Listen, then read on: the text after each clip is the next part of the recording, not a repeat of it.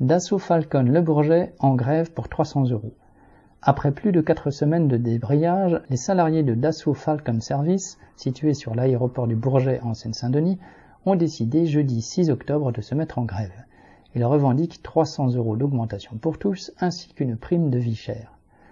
Lundi 10 octobre, 23 jets privés étaient toujours bloqués dans l'atelier de maintenance de l'entreprise. L'aéroport du Bourget est essentiellement dédié à l'aviation d'affaires, aux jets privés de toute taille et aux hélicoptères. Situé à seulement 12 km de Paris, ils permettent aux utilisateurs, hommes d'affaires ou VIP, d'éviter les encombrements fréquents pour rejoindre Orly ou Roissy.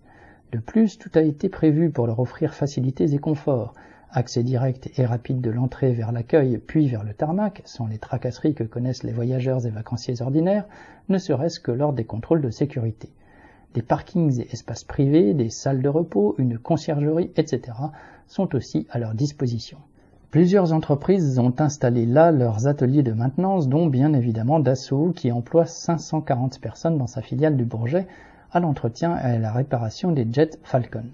Après que, durant le week-end, la direction de Dassault a rejeté toute augmentation salariale, plus de 80% des salariés étaient toujours en grève lundi 10 octobre. Les travailleurs de l'usine Dassault Aviation de Mérignac ont eux aussi débrayé.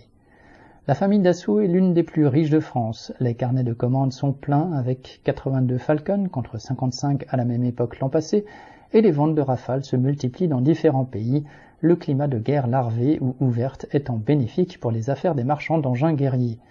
Le chiffre d'affaires du groupe atteint 3,1 milliards d'euros pour le premier trimestre 2022, en hausse de 17,6% par rapport à 2021. Il n'y a aucune raison pour que les actionnaires, qui ne font rien de leur dix doigts, soient les seuls à s'enrichir sur ce magot. Plus que jamais, les travailleurs de Dassault ont toutes les raisons de mener la lutte pour leur salaire. Correspondant lutte ouvrière.